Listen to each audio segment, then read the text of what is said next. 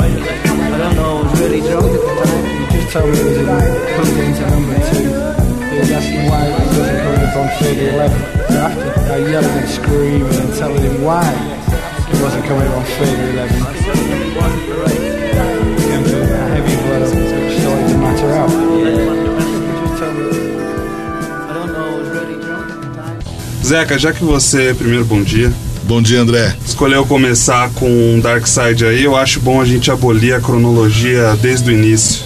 Claro, Fazer um negócio meio um tempo cíclico. claro, vamos lá. Então, esquece esse negócio de passado, presente e futuro. Deixa eu começar perguntando. Começar não, porque não existe esse negócio de começo nem de final. Money é a sua favorita do Dark Side? Ah, eu acho que sim. Pelo menos é a mais significativa, né? É, Eu acho que dentro do rock, assim, é a que mais tem efeitos externos além da, dos instrumentos, né? E chama muito atenção, assim. Eu costumo ouvir o Dark Side, é impossível ouvir ele pontualmente, né? Eu escuto ele inteiro. É, mas Money é a que. Talvez a Money seja aquela que se destaca, né? Que você consegue ouvir sozinha, assim. Eu acho que é a que mais representa. Em todo sentido. Eu acho que eu sempre vi Dark Side, o EP em cima da, da cristaleira lá de casa, eu achava que era um negócio, sei lá, de, de religião, que nem uma, uma foto de santinho atrás da porta. Sempre teve. O álbum tem uma iconografia muito, muito incrível pra cultura pop, né? Muito. Qualquer criança reconhece. Pode não saber o que é uma fita cassete. Com certeza. Mas quando vê o prisma com a luz entrando, Com certeza, com é certeza. de matar. É, graficamente, né? Ele é chocante graficamente, né? O, o contraste do prisma, do arco-íris com o, o, o preto, né? Então ele. É uma, Total, Uma total. obra de arte. Total. Escuta, você já ouviu falar da lenda do Darkseid? Ah, algumas, assim, várias, né? Assim, tem muitas coisas, assim. A do Mágico de Oz. Sim, que você tem que ouvir junto, né? Louco bagulho, né? É, nunca fiz, mas é. Ó, para os ouvintes nossos no www.tapetevermelho.com.br tem uma lenda não confirmada pela galera da banda de que se você tocar o Darkseid com o Mágico de Oz clássico, né? Sim, Se você dá play no terceiro rugido do leão, as duas coisas vão andar de mãos dadas, vão sincronizar, né? vão sincronizar. E eu posso dizer que numa numa viagem aí que eu fazia com os meus amigos para uma chácara em Biúna, a gente já fez esse, esse pacto aí de tocar os dois juntos, só que numa versão que tinha no YouTube, porque ninguém tinha vitrola, não tinha essa não. E, cara, é É uma viagem. é É. assim, não vamos dizer que tudo bate, Sim, mas ele bate o suficiente para te deixar com a dúvida de será. imagina. Por exemplo, no Mágico de Oz, tem a hora que a Dorothy entra na casa, tal, tem o, o furacão lá no Kansas, e quando ela abre a porta, ela tá em Oz, certo? Certo. Até aí, o filme é em preto e branco. Quando ela abre a porta e entra em Oz, começa a terceira música e tá colorido, como no prisma do álbum. É, é, é a de transição, arrepiar, né? é a não, transição. É. Qual é a música? Eu sei que tá tendo aquele vocal daquela moça. Seria The Great Gig in the Sky. É, exatamente, que tá tendo aquela viagem É que é só a gritaria da moça, e nisso isso. tá tendo furacão tal. Aí a casa estaciona, a música se acalma tal, e aí ela abre a porta. Qual que vem depois dessa? Já é o Money? Eu ah, preciso ver. Ah, Acho que sim. Acho Acho, que que, é, sim. acho Acho, que que, é. sim. Enfim, tem, aí tem umas outras coincidências mais pra frente, só que essa é de matar, porque até então o filme é preto e branco, ela abre a porta e fica colorido. Não, eu imagino assim, é, é, porque o próprio filme ele é interpretado de várias maneiras até hoje, né? Então, eu, eu lembro que quando eu fui trabalhar numa empresa, é, uma- um grande laboratório aqui em São Paulo de cinema e, e- e publicidade, e numa das reuniões semestrais, assim, mostraram trechos do Mágico de Oz, é, mostrando as características de cada personagem, o leão que procurava o, o- o- o coração, aliás, o, o homem de lata que queria o coração, né? As ambições de cada personagem traduziram isso para a parte motivacional, assim. Então é engraçado, né? Porque é, tem uma releitura, né? Tem uma viagem que até hoje as pessoas ficam em cima. Então juntaram duas, dois ícones assim que acho que o, o que mais impressiona é isso, a- o como as pessoas vão representando. Eu acho que mais recentemente, mas também é igual Matrix, né? Que cada um que assiste traz uma informação nova. Pode crer. Puta, aquele cara ele tá assim porque ele reaparece. Aquelas coisas que as viagens que a galera vai procurando, né? Tocar Led Zeppelin ao contrário, né? Pô, E eu acho que o, o rock nessa época trazia muito isso, né? É, as bandas. Era, o- era o auge das, do- da, da coisa mais lisérgica, das drogas lisérgicas tal, do ácido, e todo mundo fica procurando o significado mais obscuro, né? E o The Dark Side, desde o nome, já tem essa, esse compromisso, né? tem jeito, né? E Money vem depois de Great Gig in Sky. É isso mesmo, né? Sensacional. Bom, Zeca, tem alguma história mais com o Pink Floyd que você quer contar pra gente? O rock aconteceu na minha vida no, no final dos anos 70 e começo dos anos 80 é, através de um vizinho, é, quando eu morava com a minha mãe. É, o pai desse meu vizinho trabalhava na gravadora, na Odeon.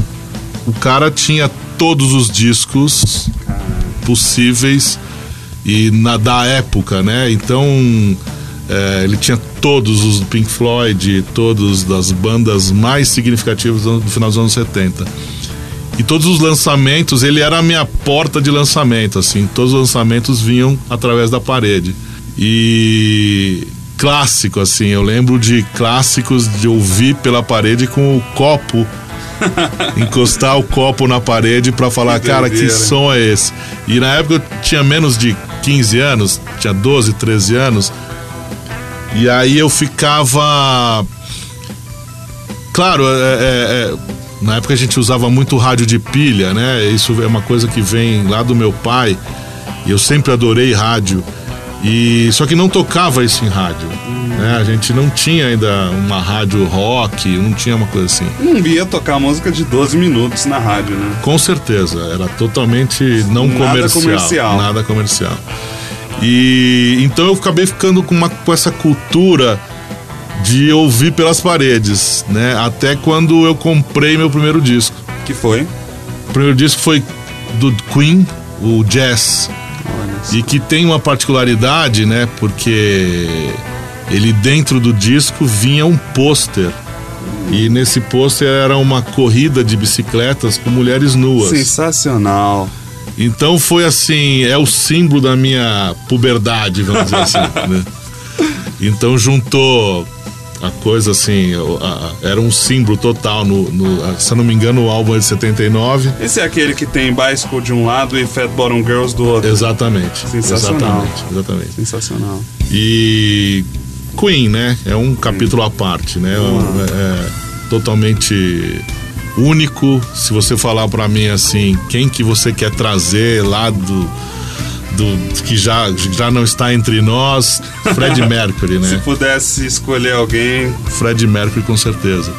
É, nunca mais apareceu alguém como ele e até hoje a gente escuta Queen. Tentam colocar alguém pra substituí-lo, mas o Adam Lambert. muito difícil. É não, não muito tem, difícil. não tem. Eu até fiquei assim, meio. É, fiquei um pouco satisfeito com a escolha do Adam Lambert. Um cantorzinho mais juvenil. Ele era um boy band, não? Não, eu acho que ele é de um American Idol, qualquer coisa Ah, assim, sabe? é, acho que sim. É, É isso. hum, alguma história dessas. Algum The Voice, alguma coisa assim. Isso, mas eu gostei que ele não tentou ficar assim na sombra do Fred, sabe? Eles realmente pegaram algo pra destoar, porque se ele tentasse se equiparar, ele ia Claro. miseravelmente, Claro. né?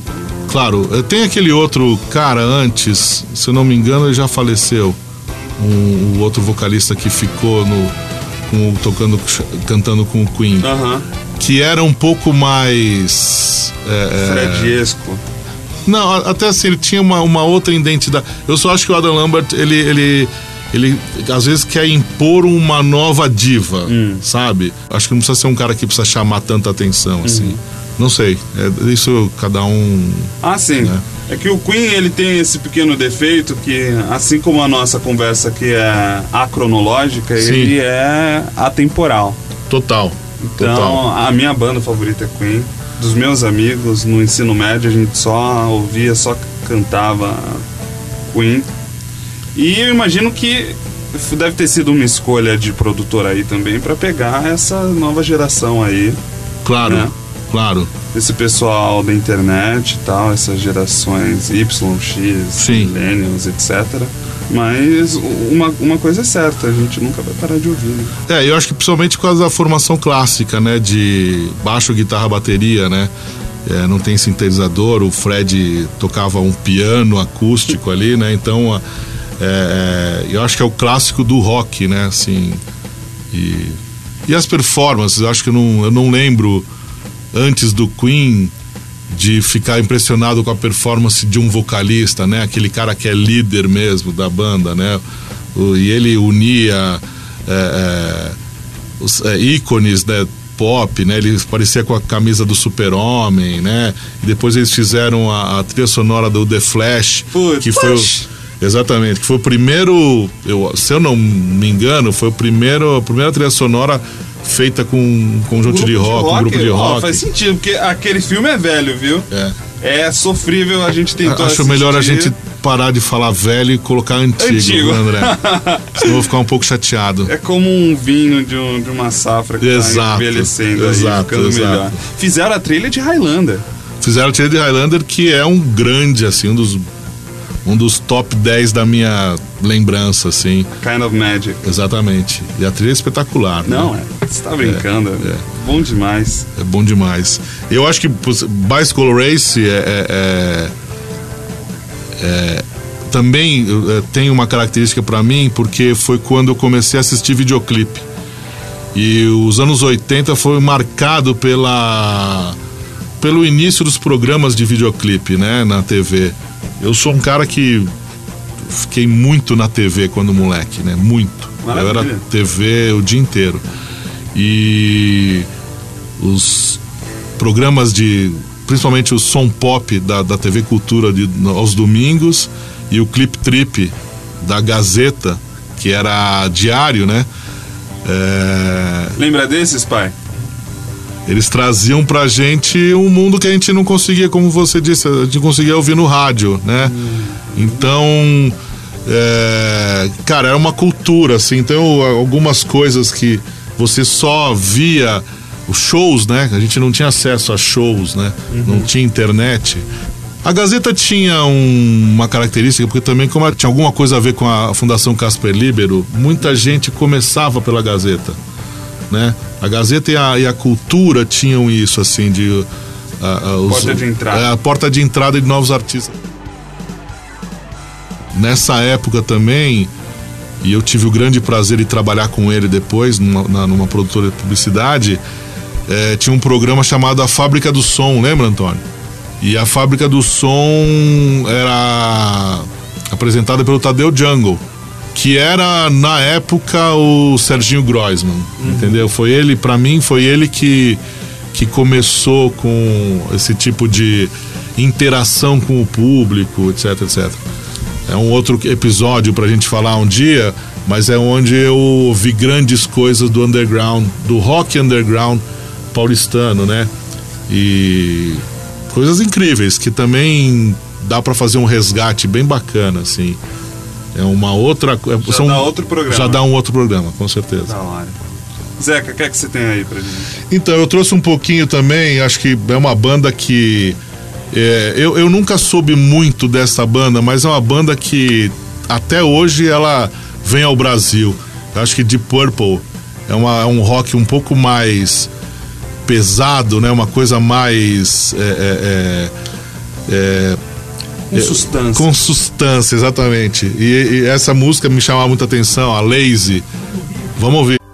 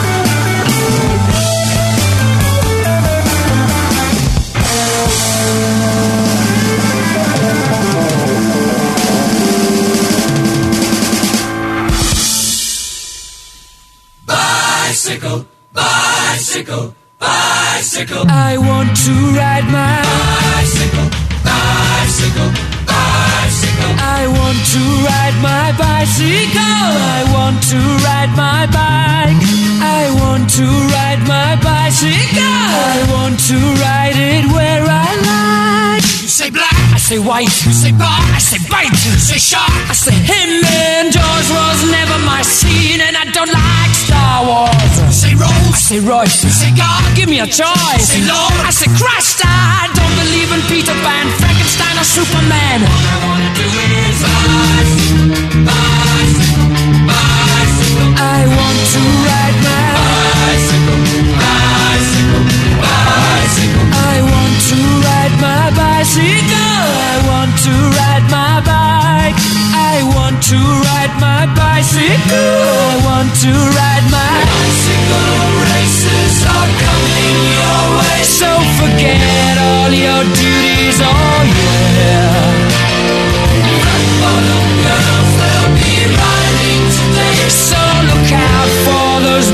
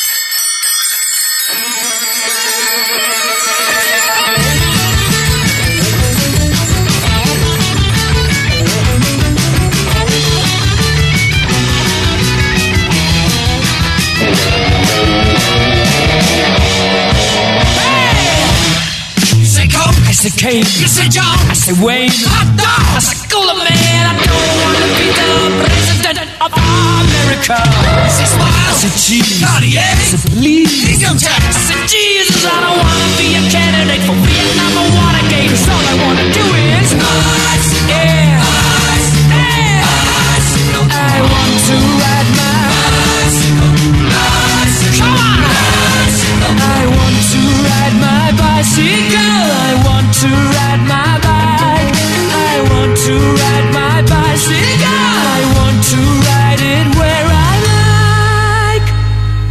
Acabamos de ouvir Bicycle do Queen e antes disso Deep Purple Lazy. O que eu gosto, eu vou puxar a sardinha pro Queen porque Claro, é o, né? Eu é a aqui- preferência da casa. É, eu vou exigir minha licença poética pela não neutralidade. Claro.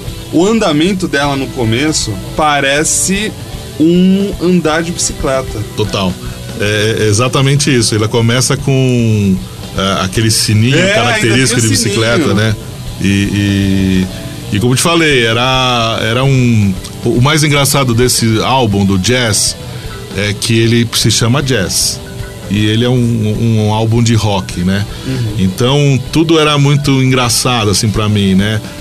Ah, Você comprou um- um- um, um disco de jazz? Não, é do Queen, né? E a primeira música é, é, o, o- ela tem uma pegada mais oriental. Que é isso? Isso não é rock. Então existia aquela não identificação, né? Cara, o que, que esses caras estão fazendo, né? E então é assim, é um álbum mais um daqueles álbuns. Eu acho que a grande característica dos álbuns dos anos 70, do início dos 80 de rock, era essa. Eu tinha a preocupação de ouvir sempre no todo, né? Não tinha aquela música que você ia, ah, vamos na 8, vamos na. Não. Colocar o lado A e o lado B e vamos ouvir tudo, né? Isso que era muito legal. Que doideira, cara, porque é completamente diferente do que a gente consome hoje em dia de música. Total. Total. Que é playlist. Playlist, exatamente. É a playlist é das bandas novas hoje. Você pega uma ou duas músicas, massifica ela e acabou, né? Eu não acompanho críticas, né? Mas não existe uma crítica assim do álbum todo. Assim, a coisa tá muito pulverizada, né? Acho que é diferente. Por isso que eu. Óbvio que o LP tá voltando agora, mas uma coisa que o LP fazia com a gente, que era a toda a mecânica de se colocar um LP para tocar, né? Então você colocava o LP, tinha que virar ao lado, tinha que colocar a agulha com cuidado para não estragar. Você manuseava, lia a letra, tinha o pôster. Então era uma arte, né, Antônio? A gente ouvir um, um- um- um disco novo era um processo, não era Instantâneo. Exatamente. E tem uma coisa que, pra mim, era a, a- a imersão total assim na música, que era fazer a fita cassete, o Greatest Hits, entendeu? Nossa. Então você ia escutar no carro e ou em qualquer outro lugar, uma viagem, etc. Você pegava, então você tinha seu tempo, você tinha que não era não era randômico, né? Não era é, é, não era um arquivo que você carregava uma pastinha, não. Você tinha que ouvir para gravar, né? Então isso que era o grande charme do, do- do- dessa época, assim. E, e eu acho que de certa forma tá voltando isso. Eu, eu- eu- eu vi outro dia na, na internet um player de, de, de fita cassete que cabe assim na mão, assim, não é nem um tape deck, é uma coisa que você adapta ao cassete, assim. Então eu acho que vai rolar um resgate. Será? Será? Eu acho que rola. É, com, com, com- claro, com toda a facilidade do, do, do que acontece hoje em dia. lógico. Mas vai rolar. Com vocês falando, eu imaginei assim. A experiência, inclusive mecânica, que você descreveu aqui de ouvir um LP, é uma macarronada. Que você tem que cozinhar um macarrão, aí você prepara um molho. Você pode fazer um môndega se você quiser. E o jeito que a gente consome música hoje é o miojo. Total, exatamente. Mas miojo é gostoso. E miojo. Há- há- há- existe controvérsias aqui na, na sala. Eu também não sou muito fã, não, mas eu confesso que na vida universitária eu acabei virando um adepto da cultura do miojo. E dá pra você andar com ele, um cup noodles, dá pra comer no ônibus e tal. Mas É, que eu sempre falo, a, a- eu sempre fui um cara muito ligado a- às coisas modernas, né? As coisas compactas e modernas. A gente nunca vai abrir mão, eu nunca vou, por exemplo, eu nunca vou abrir mão de, da facilidade de ouvir um CD ou de um MP3. Mas é, é claro, assim, o, o- o ouvir disco, ouvir um LP, ele é mais social do que um, um, um MP3. ainda assim. tem essa. É. Então tem toda essa cultura, né? Você abre, coloca, vai lá. É, é- é a mecânica que é diferente. É o macarrão. Tô sentindo um cheiro de nostalgia, pessoal. As ondas do rádio não- ainda não conseguem carregar o cheiro, mas tá forte aqui. Tá complicado o negócio. Pô, eu fiquei. Agora eu me sinto com aquele sentimento de ter nascido na, na época errada, poxa. Nada, imagina. Que isso? Eu ganhei da, da minha namorada um box de 40 anos de 2112 do Rush. E Sensacional. era assim, 3 CD. Que box lindo, amor. Muito obrigado, sério. Um encarte, um negócio. Aí eu chamei um amigo em casa pra gente ouvir, sabe? Só que eu, eu imagino que na época de vocês essa era a única opção. Claro. Você- não existia eu achar um link e mandar pra ele. Claro, não, não tinha como. Não tinha como. A gente. é, é, eu, eu virei um colecionador de, de discos, né? Depois desses meus primeiros. E era um garimpo, né?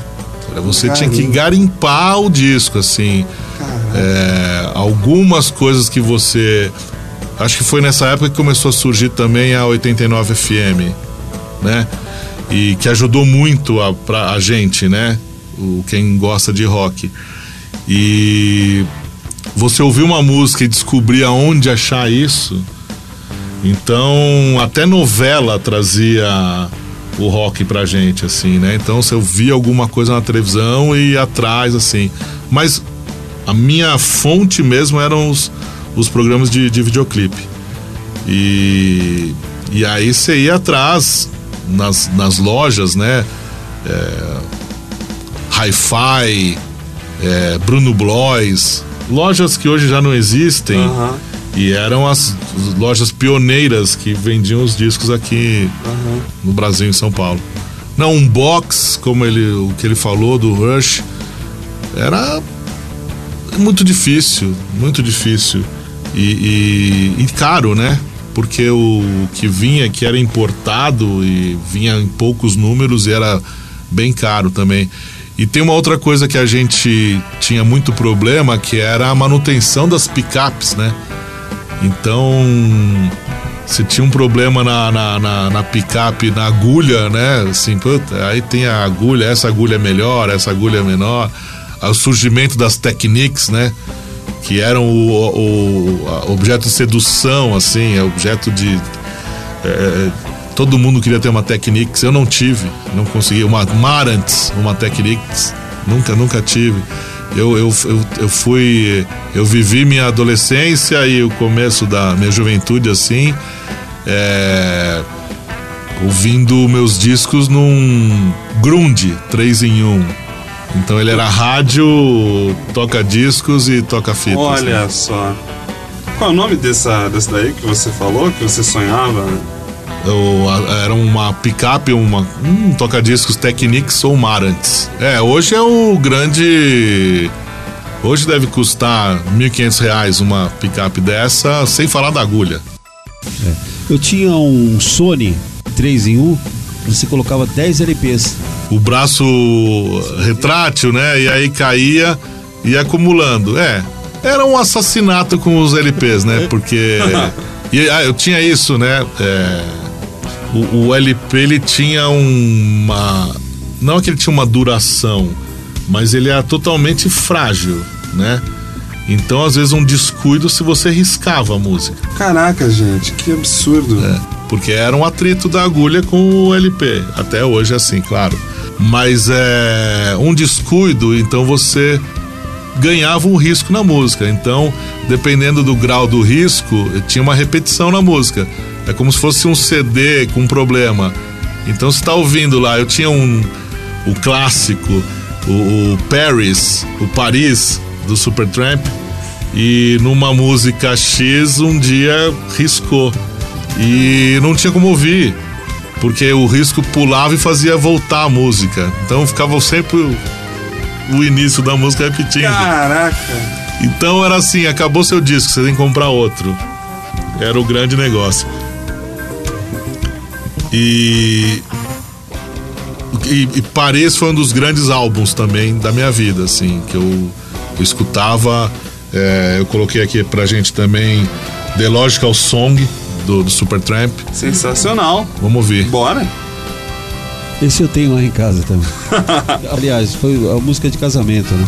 Ah. É, vamos ouvir então. Vamos lá. Bora.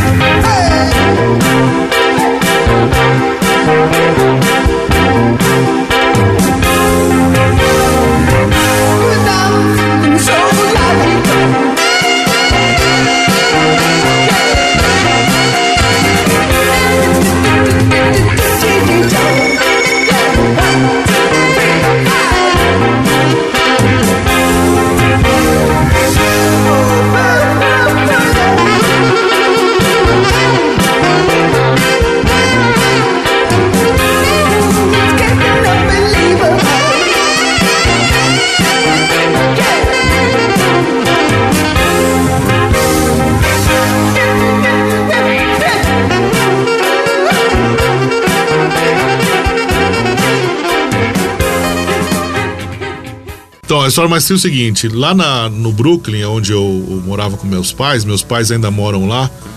É, e esse vizinho ainda mora lá, né? O, o Valério, que é o filho da, da, da vizinha, ele já não mora lá, mas os pais ainda moram. E lá no, no Brooklyn, antes da reforma toda da Águas Espraiadas, Putz, nem fala esse da- é, a gente tinha muita inundação. E são clássicas, né? A, a- inundação na minha adolescência era, é- é- era, era um programa, né? Era um programa à parte. Cara. Então você tava assim, dormindo, de repente vinha aquela tempestade, chuva o dia inteiro e. Gente, tá inundando. Então, um, um córrego chamado Águas Praiadas do lado ele transbordava Aham. e virava, a rua virava um rio, né? E a gente. Era uma, é uma travessa ali no Brooklyn. A gente sofreu muito com isso durante mais de 10 anos, assim. E infelizmente, numa dessas inundações, Ah, o meu vizinho perdeu todas as capas dos discos. Não. Eram milhares de discos, milhares. Milhares de discos.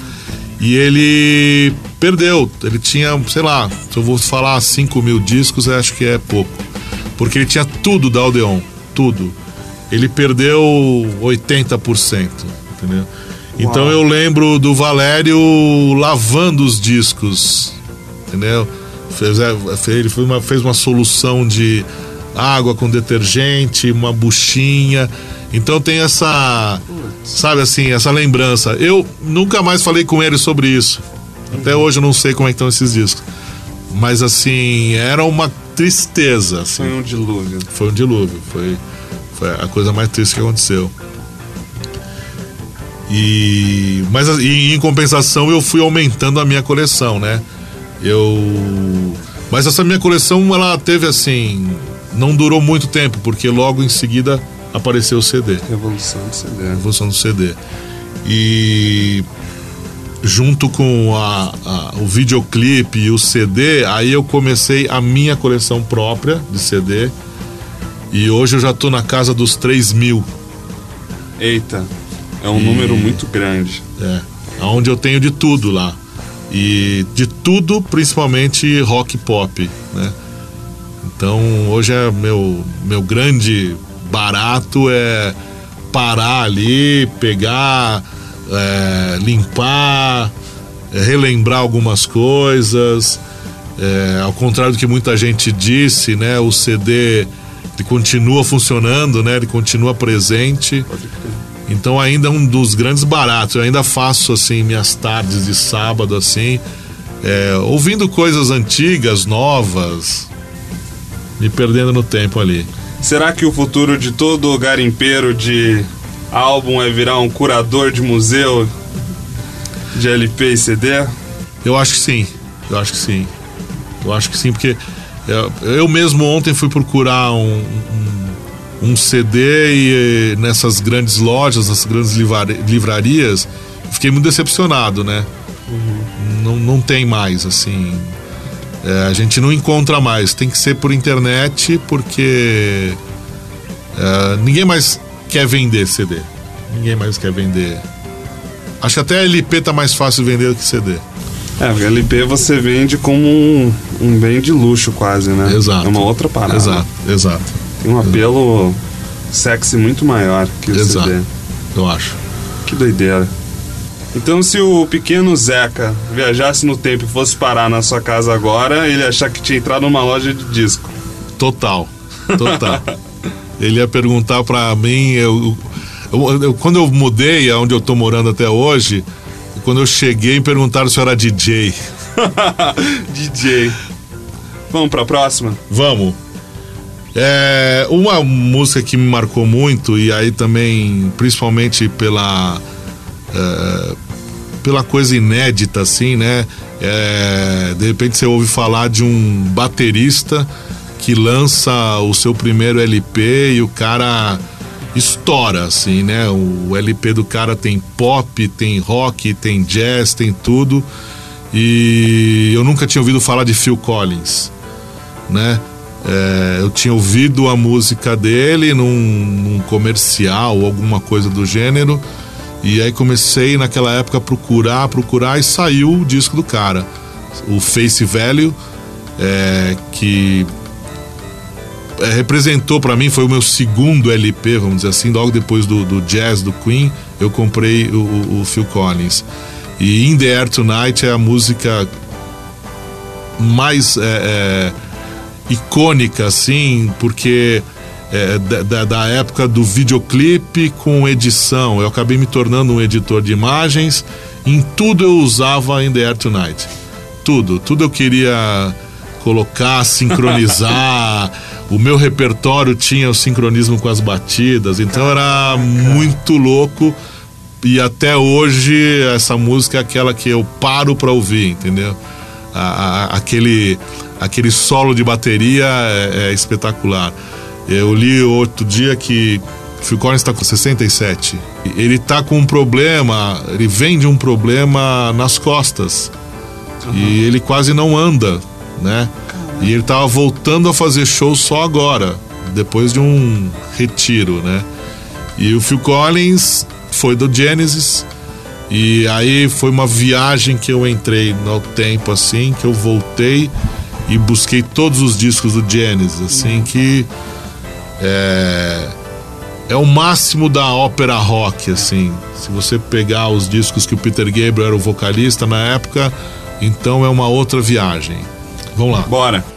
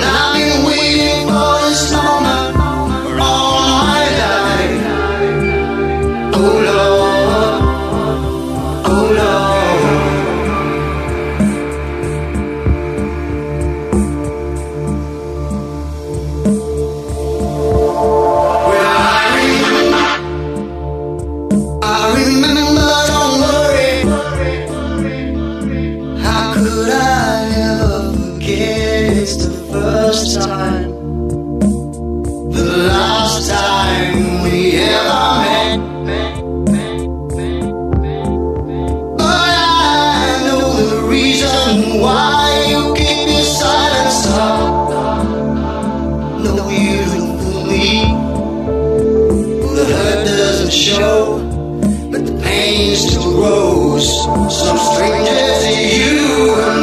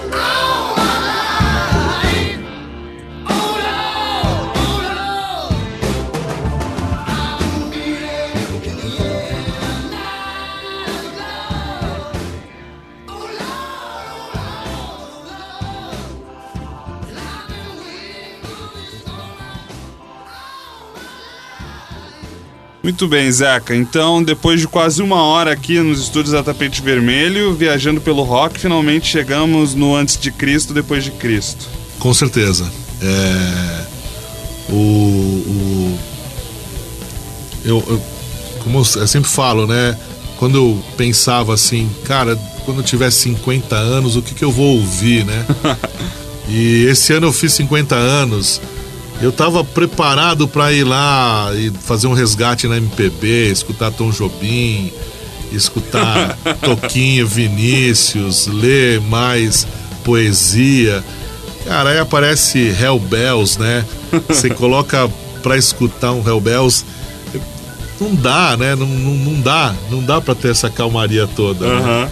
Então, cara, esse DC foi uma das bandas que eu mais vi em camisetas na minha vida e eu não, não tinha essa intimidade, né?